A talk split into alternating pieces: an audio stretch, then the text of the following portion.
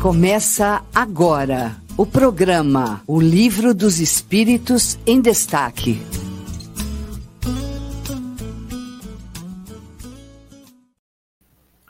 Olá, eu sou Carlos Jimenez e hoje é sábado, dia 1 de outubro de 2022, são 10 horas em ponto. Começa agora o seu programa O Livro dos Espíritos em Destaque, aqui pela sua querida Rádio Idefran a Rádio Idefran que você ouve no site radio.idefran.com.br ou diretamente no aplicativo em seu smartphone. Hoje, dia 1 de outubro de 2022, iniciando esse mês fantástico que é o mês de outubro, já aí faltando apenas três meses para a gente encerrar o ano de 2022. Este é o seu programa de número 130 de O Livro dos Espíritos em Destaque. Hoje nós vamos conversar a partir da questão de número 422 do de O Livro dos Espíritos dia 1 de outubro, que é Dia Mundial da Música, Dia Mundial do Representante Comercial e Dia Internacional das Pessoas Idosas. Iniciando mais um mês com muita alegria, nesta manhã de sábado gostosa. Começou um pouquinho com bastante vento aqui na cidade de Franca, depois já abriu um solzinho gostoso, um solzinho bacana, um dia muito gostoso e especial. Hoje nós vamos começar a partir da questão de número 422. Nós vamos falar sobre letargia, catalepsia e mortes aparentes. Assunto interessantíssimo. E para esse assunto interessantíssimo, tenho ao meu lado, mais uma vez, ele, Fernando Palermo, diretamente das instalações dos nossos estúdios físicos, lá na Rua Major Claudiano 2185. Bom dia, Fernando. Seja muito bem-vindo. Bom dia, Carlos. Bom dia a todos os ouvintes da Rádio Defran. Alegria a gente voltar aqui com o nosso Livro dos Espíritos em Destaque. Mais um sábado com Kardec. Muito obrigado pela audiência de todos. Maravilha, muito importante. Mais um sábado com Kardec. Já começamos às nove da manhã com Mário Arias e Revista Espírito Tesouro Esquecido. Agora o Livro dos Espíritos em Destaque. Em seguida, o Evangelho no Ar com uma turma bacana. E por falar Evangelho no Ar, nós fomos lá no. Porque assim, quando um time está muito fraco, ele vai em outro e contrata bons jogadores. Nós estamos em ano de Copa do Mundo, ano de 2022, e a gente precisa reforçar a nossa equipe. Nós queremos o caneco, nós queremos ser campeão, e nós fomos buscar lá, na, na grande equipe do Evangelho no Ar, ela, mais uma vez, para trazer toda a sua simpatia, leveza, elegância e sabedoria para este programa, Lívia de Carvalho Borges. Bom dia, seja muito bem-vinda, minha amiga. Bom dia, Carlos. Bom dia, Fernando, aos amigos que estejam nos ouvindo. Uma alegria começar o programa nesse clima de bom humor. Que seja um sábado muito feliz para todos nós. Com certeza, com certeza. A Lívia, que joga mais ali no meio de campo, articulando as jogadas, a gente precisava de um centroavante. Eu e o Fernandão lá na, na, na defesa, né? Beck butinudo, joga a bola para o mata. Precisamos de um centroavante, um cara que faz o gol e um cara que tem um nome que já dispensa qualquer apresentação. O seu nome é seu cartão de visita na doutrina espírita. Leon Denis, bom dia, seja muito bem-vindo, meu amigo. Bom dia, Carlos Jimenez. Que responsabilidade, hein, rapaz? Trabalhar de centroavante aqui é difícil demais, cara. Que que é isso? Jogar com a 9 aqui é muita responsabilidade, mas é uma alegria muito grande.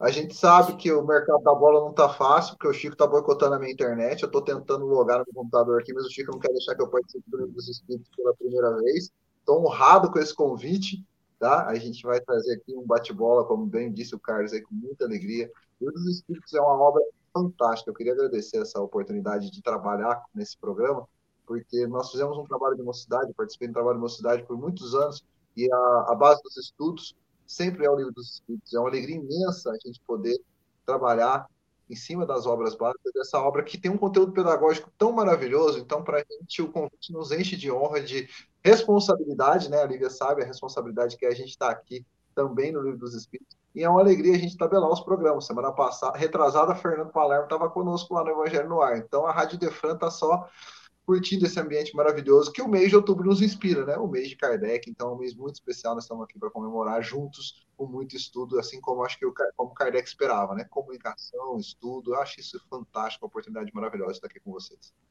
Por falar em Chico Cruz, o Fernando quer fazer um agradecimento, Fernando. Como é que é a sessão dos dois, dos dois debatedores para o dia de hoje? É isso? Lógico. A gente tem sempre, né? Vamos ver se eles ficam só aqui no Livro dos Espíritos. Ah, desculpa, não, nem comentei isso. e Ô, por, falar em, por falar em Kardec, nós estamos no 48 mês de Kardec, pois não, Fernando? Só querendo é, fazer mais uma efeméride aqui, ó. hoje é o Dia Internacional do Café. essa bebidinha brasileira que está conosco todos os dias, tá? Você falou aí desses, desses dias aqui, então não podemos esquecer do nosso cafezinho aqui da Alta Mogiana, o melhor café do mundo. Maravilha, Fernando, muito bem, muito bem lembrado. A mais tomada do mundo, sabia? Café é só perde para água e para o chá. Eu fui procurar sobre, sobre isso. Tá? O café, o café, o Fernando é estudioso na prática, eu sou estudioso de curioso. E a gente não toma café tão bom como a gente toma no Brasil, né? Quando ele falou essa bebidinha brasileira, quem teve a oportunidade um dia de pôr o pé para fora do Brasil, uma das coisas que a gente mais se sente, sente angústia voltar, é voltar para tomar um café brasileiro. A hora que você toma um café do Brasil, você se sente com os dois pés aqui no país. Eu tive essa feliz oportunidade no mês passado, no meu aniversário de casamento, de sair do país, e eu falava para minha esposa, nossa, eu preciso tomar um café. E é muito bom, o café nos congrega, nos, congrega, nos coloca em comunhão com tantos amigos, então eu gostei dessa efeméride, é muito bacana. Ah, desculpa, quem não conhece o livro dos Espíritos, não nos conhece, eu sou professor de História, então, além de contar muita história, tudo que está associado a conteúdo histórico, a gente vai se divertindo e aí vai longe, né, Lívia? A gente sabe como é. E o Leon, por, pela gentileza que ele faz, ele vai convidar todos os ouvintes aqui do programa o Livro do Espírito Isaac para experimentar esse café tão gostoso que ele fala, para ele faz na prática, ele consegue comprovar e fazer para tomar um café. Às quatro e meia da manhã. O Fernando vai plantar, colher, fornecer e o, Leão vai servir para a gente. Um abraço para a dona Irene Pimenta de João Pessoa, na Paraíba, dona Irene Cirilo por aqui também, a Gisele Nascimento ligado conosco, professor Elipes Montandon, um abraço, Maria do Socorro conosco, Aline Moraes está lá em Tabuão da Serra, muito obrigado pela presença, o pessoal todo aqui participando. É, Hoje, nós estamos começando o mês de outubro, foi lembrado aqui no mês de Kardec, muito importante, nós estamos com o 48º mês de Kardec, aqui na cidade de Franca mais especificamente, que é promovido um evento, um, um mês sempre promovido pela o, o USE Intermunicipal de Franca, né? Então nós estamos 48º mês, então 48 anos já de realização todo mês de outubro, um, um ciclo de palestras, e ele especificamente vai começar hoje, né, um formato um pouquinho diferente, nós teremos apenas uma palestra presencial, e ele começa hoje de um formato na palestra de uma transmissão pelo YouTube, vai ser pela a nossa confrade Heloísa Pires. Ela vai abordar o seguinte assunto: Gênese e o aspecto científicos, tá? Então, pessoal quiser acompanhar todas as palestras, está nas redes sociais da USA, ou especificamente a partir das 20 horas, mais conhecido como 8 horas da noite, a Heloísa Pires, lá de São Paulo, vai abordar o tema Gênesis e os aspectos científicos. Se você quiser fazer um, participar de um evento presencial, anote na sua agenda, dia 8 de outubro, mais conhecido como próximo sábado, a partir das 19h30, lá no, na Escola Pestalozzi, na Unidade 1, o nosso confrade Arthur Valadares vai vir direto de São Carlos aqui para Franca e vai abordar o tema O Espiritismo e o Despertar da Humanidade. Este é o evento presencial. Todos os demais, sempre palestras sábados e domingo, a partir das 20 horas no canal da Use Franca lá no YouTube, várias palestras, muita gente bacana aqui, Orson Peter Carrara, Roosevelt Andolfato, Guilherme de Albuquerque, a Lida Biguet, a Alzira Besso, Isaías Claro, Emanuel Cristiano, deixa eu ver se eu esqueci de mais alguém, não, tá todo mundo aqui. Então esse fica o convite, 48º mês de Kardec, e vamos acelerar porque o tempo urge e é exíguo, nós estamos na questão de número 422 do Livro dos Espíritos, perguntou Kardec a espiritualidade. Os letárgicos e os catalépticos, em geral, veem e ouvem o que em derredor se diz e faz, sem que possam exprimir que estão vendo e ouvindo. É pelos olhos e pelos ouvidos que têm estas percepções? Resposta: não, é pelo espírito. O espírito tem consciência de si, mas não pode comunicar-se. Aí uma letra A nessa mesma pergunta. Kardec perguntou, mas por quê? E a espiritualidade respondeu, porque a isso se opõe o estado do corpo. E esse estado especial dos órgãos vos prova que no homem há alguma coisa mais do que o corpo, pois que então o corpo já não funciona e, no entanto, o espírito se mostra ativo. Nós, como somos muito educados, nós vamos começar com Lady First. Lívia de Carvalho Borges, seus comentários a essa questão, por gentileza. É, Carlos, é interessante pensar primeiro que nesse capítulo Kardec se dedicou a estudar os processos de emancipação da alma. Se nós lembrarmos bem os programas que foram feitos anteriormente, trataram disso. Aqueles processos em que o espírito se desdobra do corpo e participa da vida espiritual.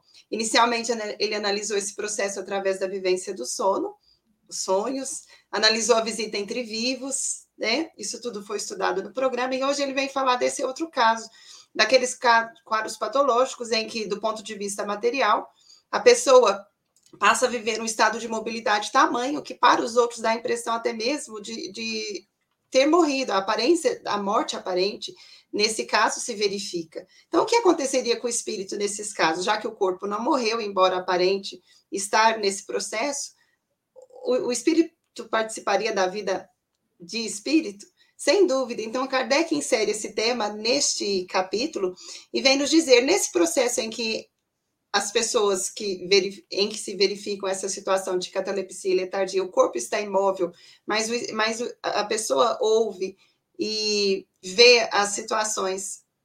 Essa pessoa vai ver com os olhos do corpo ou com os olhos da alma? Então, aqui você leu muito bem, não é pelo espírito que ele vai perceber tudo isso, e depois, retomando ao corpo, ele vai trazer consigo, em alguns casos ou em outros, mais pronunciado, o registro do que ele pôde fazer. Mas o interessante aqui para nós pensar é que Kardec insere essa situação no processo de emancipação da alma. São situações em que o espírito também participa da realidade na vida espiritual. Maravilha, 10 horas 11 minutos, questão 400 de número, de número 422 do Livro dos Espíritos, falando sobre letargia, catalepsia e mortes aparentes. Fernando Palermo está aqui na resposta da letra A vos prova que no homem há alguma coisa mais do que o corpo, ou seja, a matéria está parada, inerte, com os olhos fechados, entre aspas, dormindo, né? E a pessoa consegue assimilar tudo que ocorre à sua volta. Está aqui para aqueles que mais uma vez não acreditam na, no sagrado, sagrado espírito, né? Na sagrada, sagrada possibilidade do espírito, para provar que realmente existe algo além apenas da matéria, Fernando Palermo. É, exatamente. É, a gente sabe que nesses casos catalépticos, eles não estão libertos do corpo físico. Existe ainda aquele laço que prende o perispírito ao corpo físico, mas com uma, uma dificuldade de se manifestar, de fazer uso da ferramenta material para se manifestar é, na vida encarnada. Então, o espírito ele está ligado né, ali ao corpo físico pelos laços é, perispirituais, e ele percebe, então, tudo a seu redor, toda aquela situação, a partir do espírito. Né? O corpo físico, ele está, digamos assim, é, como é, nós colocamos aqui, adormecido, sem condições de se manifestar, mas ali está o espírito é, é, que a vida não cessa. Né? Nós sabemos que a vida continua em todos os planos e, nesse sentido, é uma expiação, uma prova para aquele espírito. Né? Nós podemos fazer também um paralelo de uma situação dessa natureza com aquelas experiências de quase morte, que também são muito interessantes, na medida em que pessoas que têm é, traumas orgânicos muito grandes e são considerados ali por alguns segundos, alguns minutos, o corpo físico ele é, é quase que é, chega ao, ao, término da vida, vida física e eles voltam com aquelas experiências vividas. Muitas pessoas conseguem registrar não é, aquela experiência que tiveram na, na, naquele momento. Então, eles se veem fora do corpo, conseguem verificar os médicos ali atendendo todo aquele afã de fazer com que a vida física não cesse, eles conseguem relatar tanto esse ambiente daquele atendimento médico, quanto também experiências transcendentes, onde os espíritos é, emancipados do corpo físico têm encontros espirituais, percebem a realidade da vida espiritual. Então, talvez sejam situações muito próximas. Né? O cataléptico também passando por um processo em que o corpo físico está impactado por alguma situação, mas que, na verdade, é, é, ele está participando ali daquela situação. E tudo nós sabemos que não se perde, né? As experiências que a vida nos traz, elas nunca se perdem. Com certeza, é, as pessoas que saem da letargia ou da catalepsia com a lembrança daquela situação vivenciada, vão perceber realmente a presença ali de algo mais além do instrumento material. Então, é, é mais um conforto né, que nós temos é, para ter a certeza de que a vida continua. Graças a Deus. 10 horas 14 minutos. Leon Denis. O espírito tem consciência de si, mas não pode comunicar-se. Ou seja, há naquele momento ali até uma ansiedade, está vendo, percebendo tudo que está à sua volta, mas em razão do estado da matéria, seja letárgico, seja cataléptico, ou seja, de uma morte aparente, ele apenas está igual a coruja, apenas assistindo as coisas acontecerem sem poder participar. Leão, fica à vontade. Quem disse que ela não participa, hein, rapaz? Que dó, que maldade com a pobre da coruja. Carlos, eu vou no meio de Kardec, né, na frase que virou, uh, talvez até um, um, dístico, né, aquilo que o pessoal usa no, no, nos caminhões, nos adesivos, a gente diz que o acaso, o acaso não existe. Receber o convite para falar desse assunto, exatamente dessa pergunta no livro dos Espíritos, ela vai me envolver primeiro um comprometimento, né, porque eu tinha um compromisso com a minha esposa, que assiste as minhas falas, que me atura há 10 anos, que ela falou assim: olha, você precisa parar de dar exemplo das suas histórias, das suas vivências, nas suas falas. Você lê, você estuda, mas começa a falar da vida dos outros. Para falar da sua vida, a impressão é que tudo que acontece com você, você fica parecendo um contador de histórias, um, um Chico Lorota. Falo, Calma, me entenda, que eu tenho muita história, porque né, muitos anos eu também lecionei por muito tempo. Então, uma hora ou outra sempre acaba tendo uma vivência. São várias casas espíritas que a gente trabalhou, tudo que a gente, nos programas de rádio, sempre vai lembrando aquilo que a gente já vivenciou. Mas, especificamente sobre essa, essa questão, eu vou pedir para ela licença, então estou fazendo, né, pedir uma licença para quem manda, para contar uma história que talvez é a história mais importante das nossas vidas, da minha, da dela e da minha família.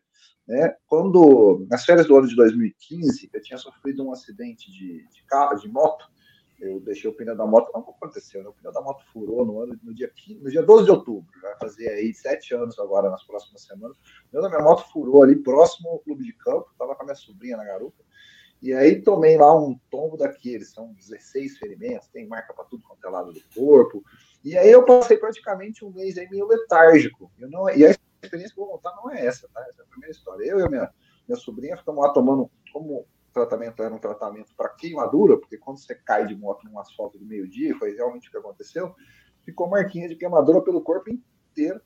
E aí, queimadura tem um jeito bom de tratar, né? Quando você trata queimadura, o que, que você precisa fazer? Você precisa tirar aquela pele que.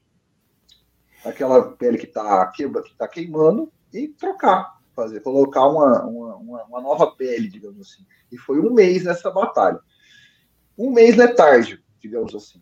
Tá? Um mês que a gente não estava conseguindo é, não estava conseguindo saber o que era dia e o que era noite. Eu tenho uma história boa para contar, mas os meus amigos estão falando que o meu microfone está picotando. Eu vou devolver para o Carlos, vou fazer uma outra conexão, e aí eu quero contar o restante dessa história. Pode ser, Carlos? Porque vocês me ouvem melhor. Pode ser? Claro, sem dúvida nenhuma. História muito interessante. 10 horas, 17, 10 horas 17 minutos. Estamos ao vivo pela Rádio Defran. Este é o programa Livro dos Espíritos em Destaque. Questão de número 422. Já já o Leão vai voltar aqui para a gente fazer a conexão. Enquanto ele não volta lá, eu digo para você: se você tem alguma dúvida, alguma sugestão, alguma crítica para fazer em relação ao Idefran, à livraria do Idefran, à rádio Idefran, ao jornal Nova Era, é só você mandar o seu zap para 16 9 82 18 83 70. Vou pedir para o Ricardo do projetar na tela para nós. Repito, 16 9 82 18 83 70 qualquer dúvida, reclamação, sugestão, pedidos para você comprar o seu livro. O pessoal usa bastante as redes sociais, mas tem aí também o nosso WhatsApp, que não é só da Rádio Defran, é do Idefran de forma geral, mas tem a Rádio Defran também. Qualquer dúvida, Vamos lá, Felipe Salomão com o Idefran responde. Tem alguma dúvida doutrinária, alguma dúvida em relação ao movimento espírita? Não sei se perdi um, um, parente próximo, se ele vai conversar comigo, se ele não vai conversar comigo, como é que funciona essas questões de é, psicografia. Felipe Salomão responde para você e você tem a oportunidade também de mandar através do radioidefran.com.br. Escolhe aí 16 99 82 18 83 70 ou para radiodefran.idefran.com.br. Nosso professor Felipe, é, é, Leon Denis, perdão, Leon Denis já retornou, é isso? Vamos ver se agora a conexão dele está melhor. Aê, vamos lá, vamos lá, retomando, retomando aquela história, Felipe diretamente dos estúdios do quarto da minha filha, com toda essa bagunça aqui, né? Eu vou ter que pedir desculpa para minha mulher o tempo inteiro depois desse programa. Voltando a falar dela. Nesse período, eu e minha esposa passamos aí, como foi outubro, um mês muito estranho, porque aí tomava muito, muito remédio para não ter dor, muito analgésico, aí dormia, não sabia o que era dia, não sabia o que era noite. Eu falei para ela, nossa, parece que eu tô letárgico, né? Eu não sei o que é dia, é muito forte o tratamento, quando a gente estava fazendo esse tratamento, era muito intenso. Pensei comigo, vou que dor é essa, né? Que é uma queimadura. Imagina as pessoas que no setor de queimados no hospital, quanto sofrem na vida para passar uma experiência como essa, né? E pensando qual, qual o tamanho do sofrimento disso, né? O tamanho que seria de uma pessoa passar por um tratamento desse. E normalmente esses tratamentos são intensos, são meses para poder você reconstituir. No caso de um, um acidente de trânsito, um acidente aéreo, as pessoas precisam reconstituir pele, depois de queimadura, é muito, é muito dolorida. É maior órgão do corpo, é sempre dolorido, é sempre muito intenso. E os analgésicos deixam a gente em estado totalmente letárgico. Parece que um mês passou na minha vida e eu não sabia exatamente o que era aquele mês. Coincidiu na, naquele período que eu tinha férias para tirar, era compulsório, eu estava com 15 dias de afastamento, eu decidi tirar as férias. Eu, não, estou. A condição é, clínica era de um acidente grave, mas nós, nós não tive nenhuma lesão neurológica, não tive nenhuma fratura.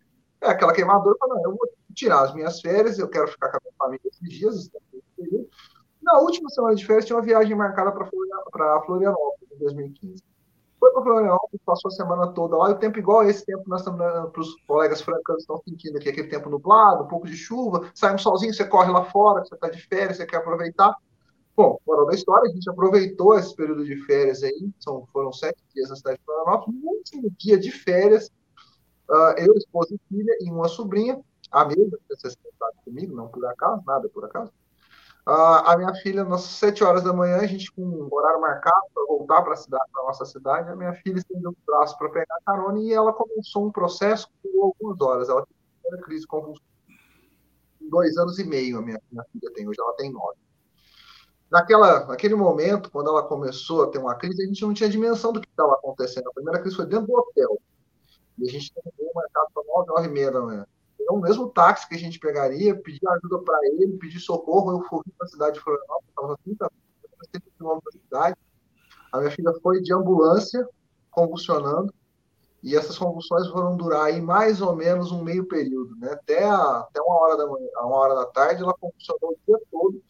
A gente foi encaminhado para o Hospital Joana de Guzmão, que é um hospital de referência para tratamento de crianças na cidade de Florianópolis. Coincidentemente, a ala onde a minha filha se hospitalizou era uma UTI infantil e o setor de baixo era uma era a área de queimados também infantil. Só tinha tratamento para criança.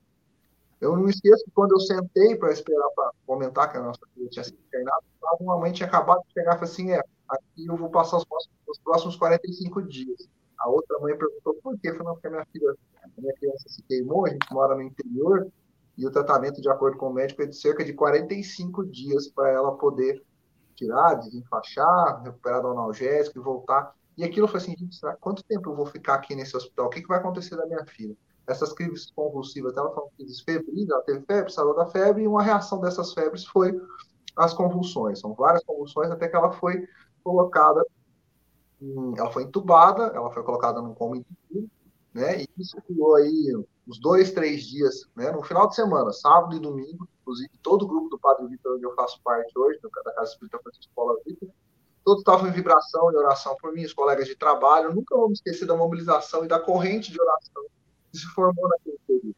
E eu quero destacar também a importância dessa corrente no que tem a ver com a nossa pergunta de hoje. Por quê? Quando a pessoa entra nessa experiência, é um EQM, uma experiência quase morte, que o Fernando acabou de citar, aconteceu com a minha filha, a gente, nossa, eu, eu muitos conceitos da minha vida naquela experiência que durou uma semana. Vou contar um pouquinho, que a história não é muito longa, vou abreviar. Ela durou apenas uma semana, graças a Deus, mas é a semana mais intensa da minha vida. Por quê? Aconteceu que a minha filha, no domingo à noite, nós estávamos em casa, não podíamos dormir no hospital, quando a criança está na UTI, na CTI. A gente foi para casa, no caso, um, um hotel, né, onde a gente se hospedou duas horas da manhã, me liga um médico e fala assim: Olha, eu preciso que você venha para o hospital. Acho que é a ligação mais terrível que alguém pode receber quando teu filho está no hum. hospital, mesmo que ele fale assim: Não, tá tudo bem, você não vai acreditar, né? A gente foi para o hospital e o médico falou assim: Olha, tem uma criança no quadro que é um pouco mais grave que o da tua filha, tua filha já estabilizou, já destubou. A gente destubou, deu tudo certo com ela, então a gente pode ficar olhando, acompanhando o caso dela, ela vai para um quarto e a gente tem um caso mais urgente. Vocês topam? Deixar, trocar, né? Deixar sua criança no quarto e aceder a vaga do leito da UTI?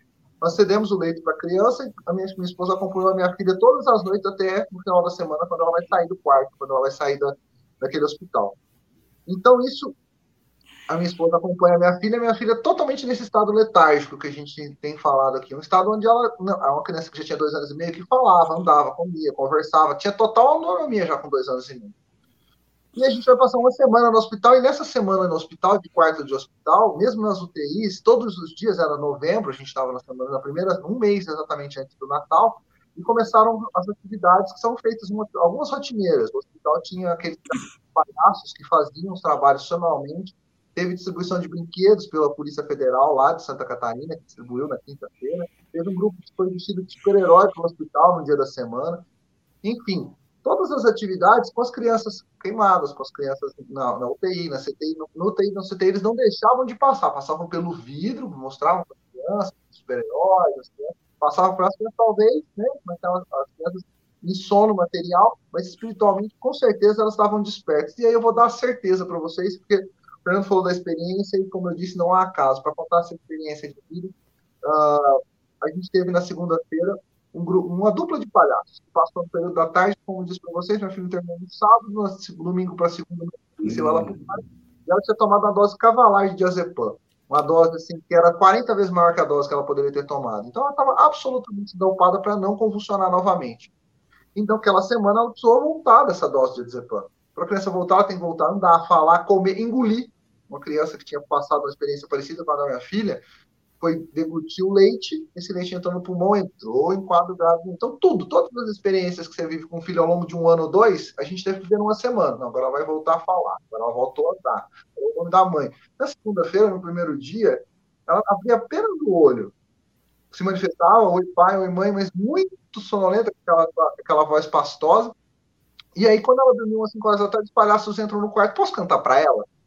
Pode, canta pra gente, canta pra ela, não tem problema nenhum. Os palhaços cantaram pra minha filha uma musiquinha muito simples, uma música infantil que até esses dias eu vi uma professora de escola infantil contar. O peixinho nada, nada, nada, e a peixinha nada, nada, nada. E eles ficam apaixonados. A, a, a, a cantoria tinha dois minutinhos. E cantaram para minha filha, deixaram uma, uma, um brinquedinho de plástico lá para ela, entregaram para minha filha. Ela totalmente sedada, não tinha ouvido, estava dormindo. Nós ouvimos, agradecemos os palhaços, já estava no terceiro dia de hospital. Voltamos para casa na quinta-feira. Minha filha recuperou todo o processo que eu comentei para vocês. Ela, a gente voltou isso no final do ano de 2015. Graças a Deus não teve nenhuma consequência disso. Voltou medicada, voltou tomando Padenal, fenorbabital. Foi um processo que durou seis meses.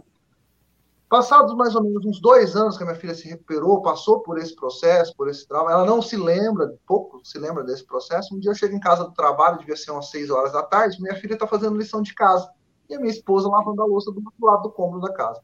Eu chego, a minha filha está cantando uma musiquinha do peixinho que nada, nada, nada, e a danada da peixinha nada. Ela cantava a música no mesmo tom, no ritmo e na sintonia. Eu olhei para minha esposa e falei assim: a minha esposa estava interdita, eu falei, vem cá para você ouvir uma coisa. Ela falou assim: o quê? Que você está cantando? Eu perguntei para minha filha, Anne, o que você está cantando? Ah, estou cantando a música do Peixinho. Falei, cantaram na escola? Eu falei, não, não sei, eu nunca ouvi, eu nunca, não sei de onde eu essa música. Essa música mora na minha cabeça. Ela está comigo, não sei, cantei. Ela cantou essa música passados mais de um ano, tinha mais de um ano com certeza.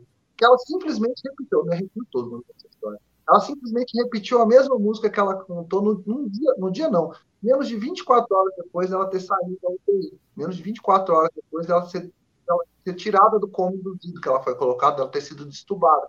E naquele momento que os, que os cantores fizeram a apresentação, que os cantores da alegria fizeram a apresentação, a gente tinha total convicção que a minha filha não tinha absolutamente nenhuma condição. Ela não conversava com a gente. Ela não trocava ela não... Agora ela memorizou quatro ou cinco estrofes e a melodia daquela música naquele dia. Ela convictamente memorizou. E passados mais de um ano, quando a vida já estava estabilizada, ela estava estudando, fazendo lição de casa, eu chego, ela está cantando a música. Eu me reuni com a minha esposa, minha filha não entendeu nada, a gente ficou muito emocionado. E a gente teve, para mim, pelo, pelo pouco tempo que a gente. Porque a gente pode ter a convicção, voltando a falar de doutrina espírita, e essa deve ser provavelmente a nossa primeira encarnação como espíritas. Talvez a segunda, se a gente tiver uma evolução muito grande, mas eu tenho convicção que é a minha primeira encarnação como espírita.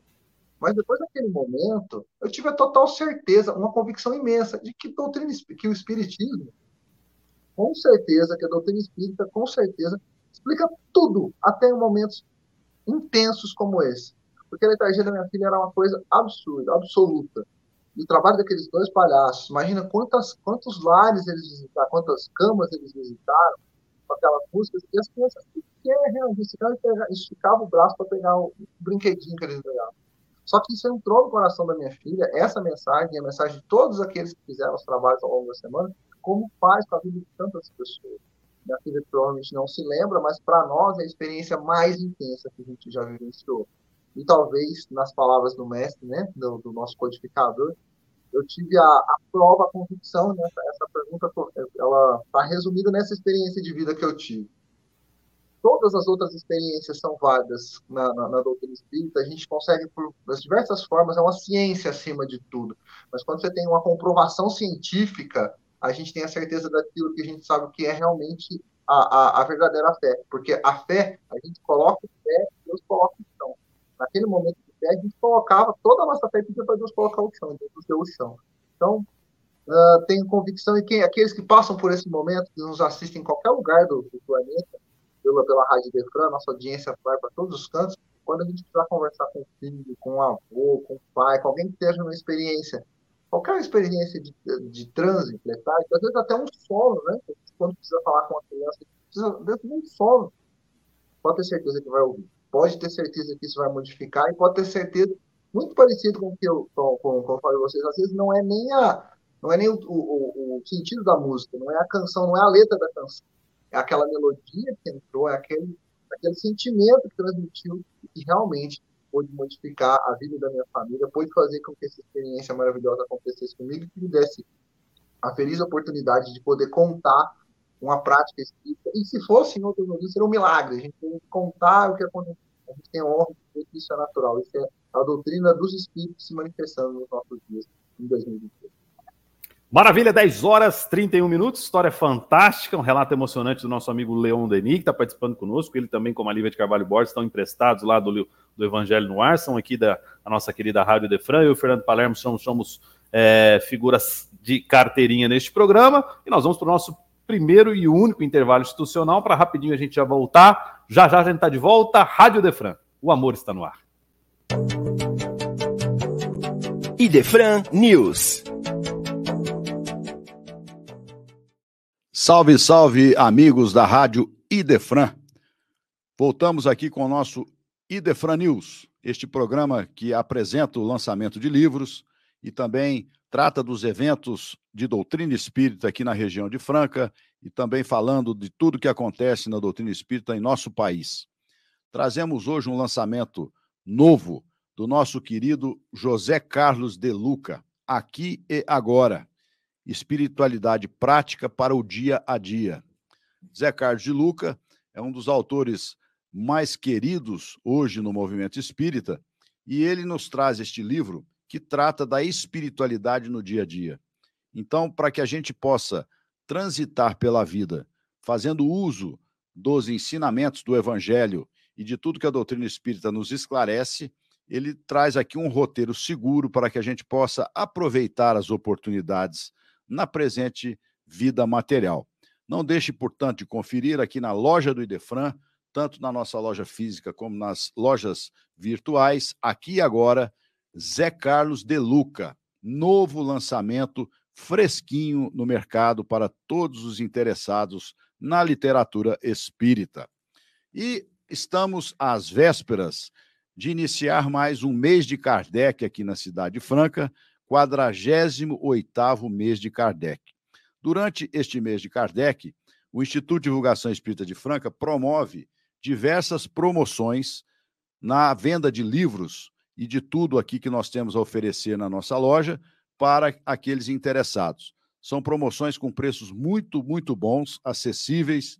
Temos descontos de 5% a 30% e algumas vendas pontuais com 50% de desconto saldo de estoque com 50% de desconto. Você já pode até antecipar alguma das suas compras de Natal.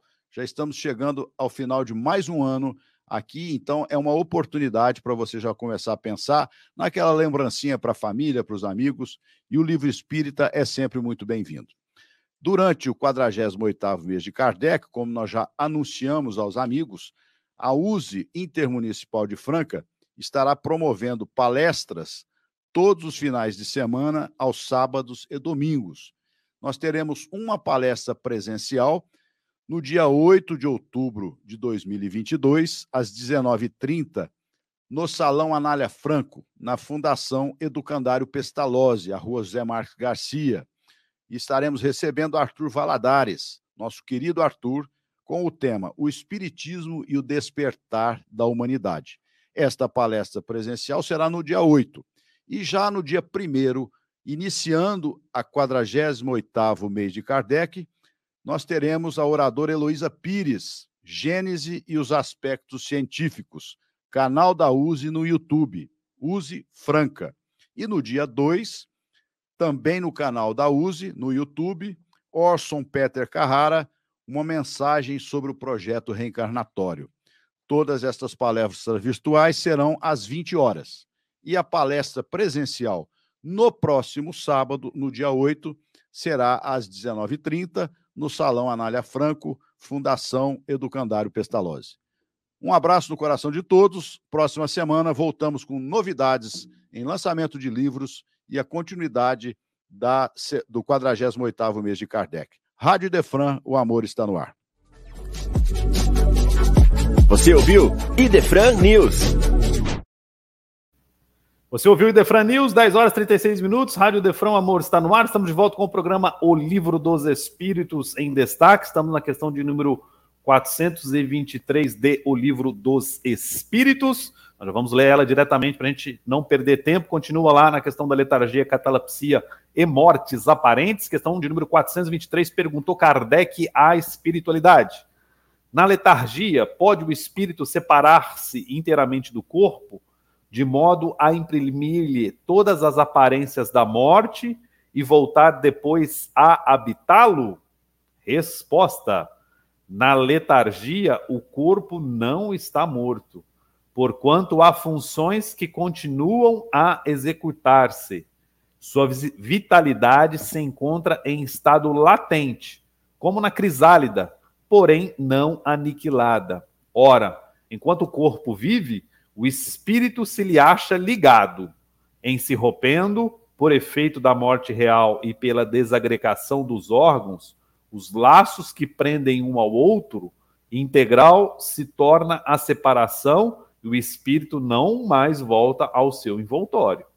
Desde que um homem aparente morto volve à vida, é que não era completa a morte. Lívia de Carvalho Borges, nem sempre o que parece é, né? Dá a impressão que está morto, mas enquanto não houver a, o rompimento dos laços fluídicos, existe ali um ser vivo, encarnado. Realmente, Carlos, você resumiu tudo, nem tudo que parece é. E a sua leitura me fez pensar nos exemplos clássicos que o Evangelho de Jesus nos traz. Quando nós vamos ver a narrativa dos evangelistas, eu queria rapidamente lembrar três episódios curtinhos que servem para a gente entender o que os benfeitores estão respondendo a Allan Kardec. Nós vamos ver três vivências de Jesus. Um dia em que ele chegava a uma cidade, um chefe da sinagoga chamado Jairo veio pedir que ele curasse a filha, porque a filha estava agonizando. Então, era um pai em aflição pedindo a Jesus ajuda para curar a filha. Mas quando o pai está falando com Jesus, as pessoas dizem: Mas é inútil falar com ele, por que você vai dar o trabalho para ele ir à sua casa se ela já está morta? Mas nessa hora, Jesus, que conseguia se antecipar e com a sua capacidade verificar o que de fato está acontecendo, ele diz: não, ela não está morta, ela está adormecida. E ele aceita ir à casa de Jairo. E quando adentra, ele pede que todos fiquem de fora e vai apenas com Tiago, João e Pedro, e ele e a família. E nesse momento ele vai dizer para a menina de 12 anos: Menina, levanta-te.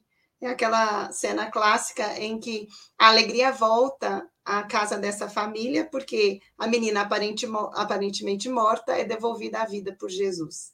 O outro caso também, é, vivido por Jesus, é quando ele está entrando na cidade de Naim e, e ele, adentrando as portas principais da cidade, ele se, é, ele se depara com um velório, um, um enterro ali que vai acontecer. Era a caminhada levando um jovem que era filho de uma viúva e que tinha morrido na visão daquelas pessoas. Mas quando ele passa por ali e vê aquela situação, ele toca o esquife, o texto vai dizer isso. Ele toca o esquife. E o jovem que parecia morto se levanta e volta a andar. É a cura do filho da viúva de Naim. E o terceiro episódio do Evangelho é a cura de Lázaro. É que o Lázaro, irmão de Maria e Marta, a família de Betânia, muito amada por Jesus e também que queria muito bem a Jesus. E quando Jesus está nos arredores da cidade, eles mandam a notícia para Jesus de que Lázaro estava morto. Fazia quatro dias que os sinais vitais de Lázaro eram imperceptíveis, era um sinal de uma morte aparente. Então, um sofrimento muito grande para a família. E quando Jesus vai até a casa de Maria e de Marta, e ele sabia que Lázaro não estava morto, embora aparentasse isso. Então, os recursos fluídicos de Jesus devolvem àquelas pessoas a bagagem necessária que elas precisavam para retomar a sua caminhada. Mas por que eu me lembrei desses episódios? Porque aqui a pergunta que Allan Kardec faz é exatamente nesse sentido. Na letargia, o espírito se, se separa de tal forma do corpo que o corpo mostra sinais de morte. E os espíritos vão dizer: quando o espírito se separa a ponto da morte ocorrer, não é possível mais o espírito voltar ao corpo. Um corpo que já está morto não pode receber de volta a nenhum de nós que somos espíritos. Mas nesses casos, o corpo não morreu, ele, ele ainda mantém os seus sinais vitais, embora nem sempre perceptíveis. O espírito é que se desprendeu, mas se mantém ligado ao corpo pelos laços perispirituais, como o Fernando falou na abertura do programa. Então, essas vivências de Jesus lá atrás já mostravam essa capacidade de entendimento que Jesus tinha dessas leis da vida, que nem sempre são compreendidas por nós, mas que indicam que além do corpo existe o espírito, e a vida é a grande realidade do espírito. Carlos. Maravilha, 10 horas e 41 minutos. Como é gostoso ouvir, a, ouvir ver a Lívia falar sobre o Evangelho. Né? A gente poderia criar um programa aqui, viu, Fernando? Vou lançar a ideia aqui, vamos cobrar ela depois, lançar passagens bíblicas por Lívia de Carvalho Borges. Olha que fantástico seria, hein? Ouvir as histórias nessa voz tranquila, serena e interessante. São 10 horas e 41 minutos. Fernando Palermo está aqui na resposta. Enquanto o corpo vive, o espírito se lhe acha ligado. Enquanto não houver o famoso rompimento dos laços fluídicos, estamos vivíssimos da Silva, como diria Didi Mocó, Fernando Palermo. É exatamente isso, né? E quando Jesus é, está entre nós, ele não vem derrogar as leis divinas. Aqui na, na resposta dos Espíritos a Kardec, quando esses laços se rompem, não tem como voltar atrás. E nem o Cristo é, teria como derrogar essa lei divina do ir e vir do corpo físico e do corpo é, perispiritual. Né? E é interessante a gente verificar que narrativa, na narrativa bíblica, né, quando é, eles ah, interpelam Jesus, dizendo que Lázaro estava morto há quatro dias, Jesus afirma o seguinte: esta doença não é para a morte, mas para a glória do Filho de Deus. Quer dizer, ele já identifica de antemão que é uma doença. E ele, através da ação magnética, ele vai ali, então, devolver, entre aspas, Lázaro à vida. Mas não necessariamente a vida, porque a vida estava preservada ali no corpo físico. Ele devolve a Lázaro a saúde física, a saúde orgânica, para ele continuar a sua trajetória de espírito é, encarnado. E interessante também a gente verificar né, que após a questão 424, que nós vamos ler mais para frente, existe um comentário de Kardec, né? E no finalzinho do comentário de Kardec, ele diz o seguinte: a letargia é sempre natural. A catalepsia, às vezes, é espontânea, mas pode ser provocada e desfeita artificialmente pela ação magnética. Então, quer dizer, Jesus, né, o divino médico das nossas vidas, ele age magneticamente para interromper a catalepsia pela qual Lázaro estava passando e devolve a ele a capacidade de se manifestar é, no, no plano material. Então é interessante a gente verificar essa, essa tradução, né, essa narrativa bíblia. A doença não é para a morte, e sim para a glorificação do Filho de Deus.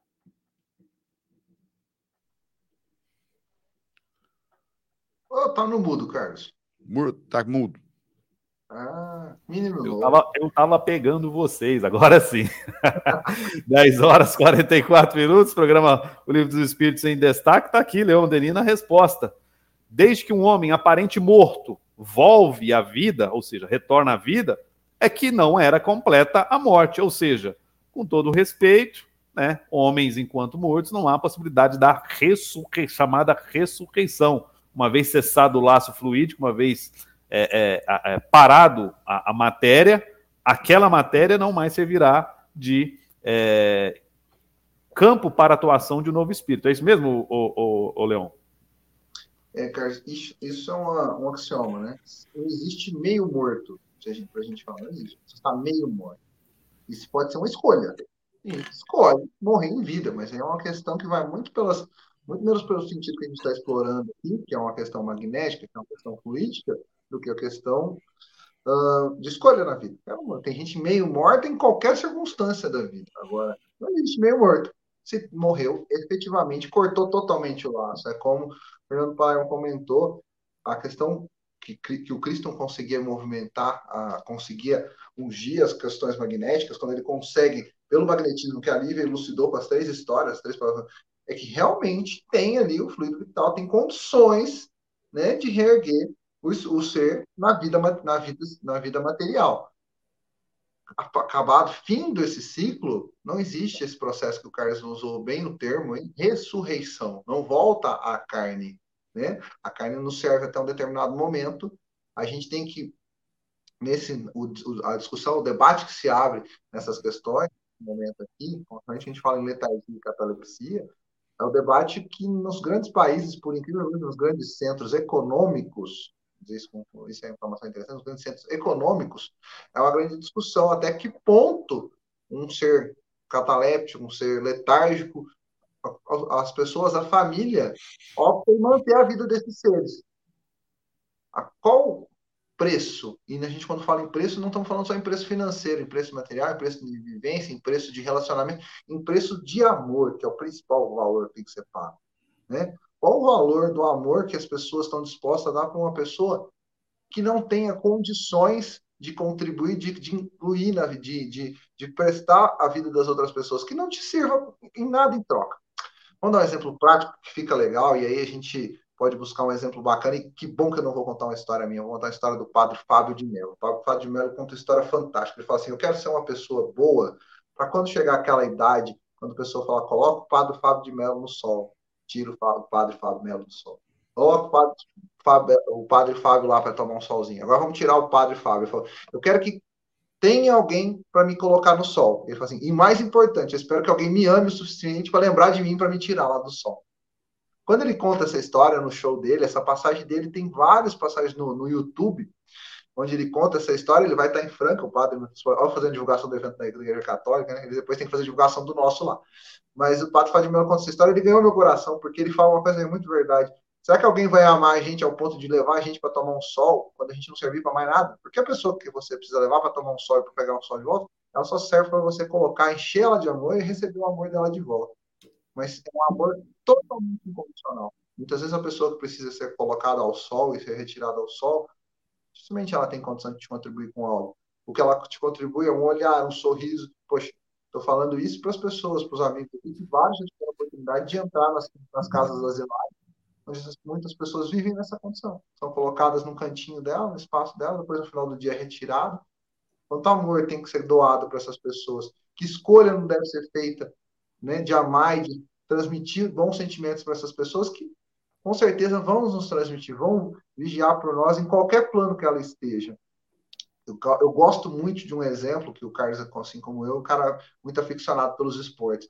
Gosto muito do exemplo da situação da família do Michael Schumacher. Quantos anos o Schumacher está lá? Numa condição, a família está gastando milhares, talvez bilhões, porque o que ele acumulou na vida material, financeiramente, é, é, é expressivo a esse ponto para manter ele numa condição que a gente sabe que ele não foi colocado num sepulcro. Até hoje ele não foi sepultado, mas se ele está vivo, o que ele faz, a família preferiu fechar essa informação para que eles possam amar, que ninguém possa especular. E mais, né, para que ninguém possa cogitar, e aí é o assunto que eu queria finalizar a minha fala, que é muito doloroso, ninguém possa cogitar e falar assim, ah, mas situação dessa era melhor morrer. Perdão, era melhor a eutanásia. É um assunto, como eu falei, de nações ricas, e nas nações ricas é corriqueiro pessoas põem na não é uma não é uma relação de amor, é uma relação econômica. Quanto custa manter esse familiar? O que esse cara agrega na sua vida? Poxa, você poderia estar trabalhando, viajando e você está amando, está cuidando dessa pessoa. E aí vem a doutrina espírita mais uma vez ressignificar as nossas relações com essas pessoas. Quanto amor, quanto empatia a gente pode colocar se colocando no lugar de uma pessoa que passa por um trauma como esse, que vai acompanhar tudo, que vai vivenciar tudo, sem poder de certa forma intervir. Quantas pessoas com qualquer limitação quer que seja, às vezes poderiam fazer mais, doar mais, né? Fazer mais para as pessoas falar, ah, mas eu tenho uma, nossa, tem uma dor no joelho aqui que não deixa eu ir no centro fazer um, um trabalho. Ah, mas eu não acordo cedo porque eu tenho uma tom. Gente, Tem gente que com a sua limitação no leito, num leito paradinho, mexendo o olho, abrindo e fechando um olhar, contribui para a história do mundo, conta histórias e as histórias das pessoas contam.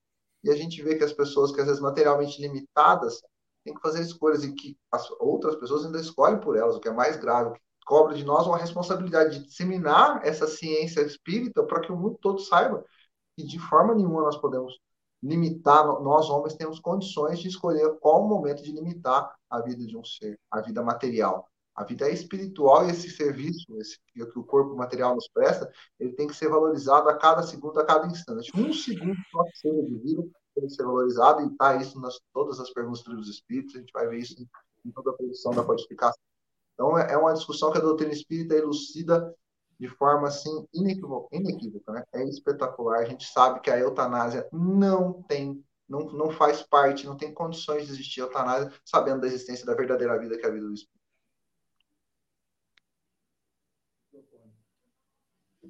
Fechado agora sim. E por falar em eutanásia, o, eu tive a oportunidade de participar de uma entrevista coletiva lá no, no Congresso da USE em Atibaia, na qual foi perguntada foi perguntado a, a, Alberto Almeida acerca dessa questão da eutanásia, está lá, é só você entrar no site do, do Idefran no YouTube, youtube.com.br Idefran Vídeos, tem uma pergunta e uma, resposta, né, do, do, Alberto Almeida, muito interessante, ele discorrendo sobre a questão de eutanásia, orto-eutanásia, ele explica certinho, tá lá, o Na Estrada com a Rádio Idefran, é só você entrar lá, procurar na playlist. Este programa tem sempre algumas coisas que sempre acontecem, né, com frequências, é praticamente uma repetição de um, de um final de semana para outro. E quando a Lívia participa, sempre existe um carinho especial do público para a Lívia. Está aqui a dona Ideice Niro, do Tempo Espírita Vicente de Paula, ela colocou aqui, é sempre confortante ouvir a Lívia transmite muita paz. Ou seja, nós ainda não estamos acostumados, viu, Lívia, com esse, com esse tratamento especial. Se eu sei que o pessoal do Evangelho do Ar passa por isso todo final de semana, nós aqui ainda não estamos, então nós temos um pouquinho aquela famosa pontinha de inveja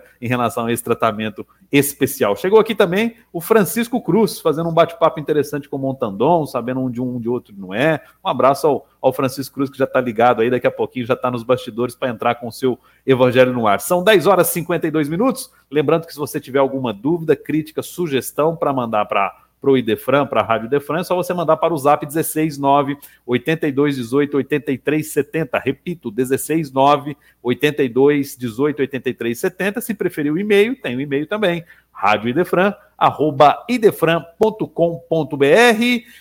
48 mês de Kardec. Anote na sua agenda hoje, a partir das 20 horas. A Heloísa Pires vai fazer uma palestra fantástica lá no canal da Use Franca no YouTube, youtube.com/barra Use Franca. Ela vai falar sobre Gênese e os aspectos científicos. Tema interessantíssimo. Amanhã o Orson Peter Carrara, também a partir das 20 horas. Na próximo sábado, aí não tem canal no YouTube. Aí é presencial, Arthur Valadares, próximo sábado, a partir das 19h30, lá na unidade 1 do Pestalozzi, estará conosco. Depois, no domingo, a Valdete de Paula Silva vai falar sobre Kardec e educação. Depois, na semana seguinte, o Roosevelt Andofato no sábado vai falar conosco. No domingo vai ser o Guilherme de Albuquerque, lá de Recife, Pernambuco. Na semana seguinte, a Leda Biguete, de Ribeirão Preto, estará conosco. No domingo, a Alzira Bessa, que é de Sacramento. E fechando o mês de Kardec com muita alegria. No sábado, o Isaías Claro, no dia 29 de outubro. E no dia 30 de outubro, o Emanuel Cristino. Crist Cristiano, perdão, Emanuel Cristiano estará conosco. Então tá aí todo esse pessoal participará conosco, com muitos temas muito bacanas. Importante que você saber que 48º mês de Kardec, evento promovido pela USE Intermunicipal de Franca, todo sábado e domingo do mês de outubro no canal da USE Franca. O tempo urge é exíguo para que nós não entreguemos em cima da hora para o nosso querido confrade Chico Cruz, senão ele vai ficar muito nervoso e não vai ter um programa muito legal. Nós queremos que ele tenha um programa muito legal. Então nós vamos encerrando por aqui, vamos para nossas considerações finais, iniciando por ela, mais uma vez, muita alegria. Muito obrigado, Lívia, por ter aceitado o convite, ter passado conosco esta manhã gostosa e te desejo essa mesma luz no próximo programa, que eu tenho certeza que você vai continuar. Boa no... Eh, bom, eh, bom dia e muito obrigado mais uma vez, Lívia. Obrigado, Carlos, Inês, todos os amigos que sempre nos acolhem com carinho. Foi uma felicidade muito grande participar com vocês. E para encerrar essa manhã tão bonita de reflexões, eu gostaria de sugerir para os interessados a leitura do capítulo 15 de A em que Allan Kardec vai analisar os milagres de Jesus e analisa a cura da, do filho da viúva de Naim, de Lázaro e da filha de Jairo. E também gostaria de indicar para os interessados a leitura do primeiro e segundo capítulo do livro Recordações da Mediunidade de Ivone Pereira, que, em que ela vai relatar lições aprendidas com o Dr. Bezerra de Menezes acerca desse tema, letargia e catalepsia, porque ela foi uma médium que, em quem se apresentaram em momentos diferenciados essas vivências, e é sempre muito rica a experiência dela, sempre muito construtiva. Muito obrigada a todos, uma excelente semana e que esse programa continue semeando luz na vida daqueles que se detiverem um pouquinho a escutá-lo e acompanhá-lo. Obrigadíssimo sempre. Nós que agradecemos, Lívia, fantástico, e fica aí o desafio, né, para a gente poder, é, quem sabe um dia contar com o programa da Lívia falando sobre as passagens de Jesus, sobre o Evangelho, sobre as parábolas, né, ela que traz isso com tanta competência e alegria. Considerações finais dele, que não é o Paulinho Gogó. Paulinho Gogó fala que quem, quem não tem dinheiro conta história. A gente pode adaptar esse, essa frase aí, esse bordão, ô, Leão, para que quem não tem bônus horas conta história. É isso mesmo, Leão? Mas história tá na nossa vida, né, cara? É bom demais contar história. Se eu espero que se eu, ganho, se eu ganhar um bônus hora para cada história que eu conto, rapaz, só nem os 200 milhões da Mega hoje paga. Eu tenho muita história para contar, com alegria, né? É uma alegria a gente poder contar história com os amigos. Vocês sabem do risco que vocês estão correndo. Me convidou, a gente vai trazer uma história para contar, mas graças a Deus as boas histórias vão energizando a nossa vida. Espero que a gente possa ter transmitido boas energias com as histórias de hoje, onde a gente pôde contar. Eu deixo uma história que eu acho bacana, que quem quer conhecer, a história de Rick, Dick, o Tim Hoyt. Dick e Rick Hoyt, o pai e filho que foram correr maratona, o filho tinha uma condição genética que limitava bastante, o pai foi dar um sentido novo para a vida. O filho que tinha uma vida que para muitos era uma vida letárgica, o pai recontou essa história. Pois eu mando o link, o Fadu vai colocar aí para vocês na descrição do nosso vídeo. Tá? Tem o vídeo no YouTube, tem as histórias, tem livro publicado. Que a gente possa ter boas histórias para contar. E o assunto de hoje foi maravilhoso. Obrigado pela oportunidade. Espero estar muitas vezes aqui contando mais história com vocês. Um grande abraço. Valeu, mestre, com certeza. Muito obrigado por ter aceitado o convite. Prazer ter estado contigo nesta manhã aqui. Que você tenha muita luz, né? A gente brinca bastante, mas o Leão é sempre um parceiraço nosso aí. Você tenha muito sucesso aí em todos os seus projetos. E logo em seguida vai ter o Evangelho no Ar com mais Leão Denis, com mais Lívia de Carvalho Borges, toda a equipe. E eu e o Fernando Palermo. Mais um sábado, graças a Deus, Fernando, cumprimos a nossa tarefa. Agradeço a você pela oportunidade. Fique à vontade de suas considerações finais. Agradecer a todos os nossos ouvintes, agradecer ao Fadu, que está ali na técnica, a Lívia, o Leon, a você, Carlos, que conduz tão bem aí, a, sendo âncora da nossa, do nosso programa. E queria mandar um salve para o nosso companheiro Eurípides Montandon, né, que recebeu o Tomás, mais um netinho. Então, que fica aí as nossas, é, a nossa, o nosso abraço a ele e a toda a família, e que esse espírito tenha uma grande, grande, grande experiência reencarnatória. Obrigado a todos. Rádio Defran, o amor está no ar. Até a próxima semana. Valeu, mestre. Muito obrigado. Eu, gratidão de minha parte, mais uma vez estar aqui, fechando às 10 horas e 58 minutos. Lembrando a você que este programa foi coproduzido e co-apresentado por Lívia de Carvalho Borges, Leão Denis de Almeida, Fernando Palermo, com este que vos fala. Teve nos trabalhos técnicos de direção de Ricardo Fadu. Tudo isso sobre a presidência do Idefran de Fernando Palermo. Você fica agora com o programa O Evangelho no Ar. Não perca. Você ouviu o programa O Livro dos Espíritos em Destaque. Até a próxima semana.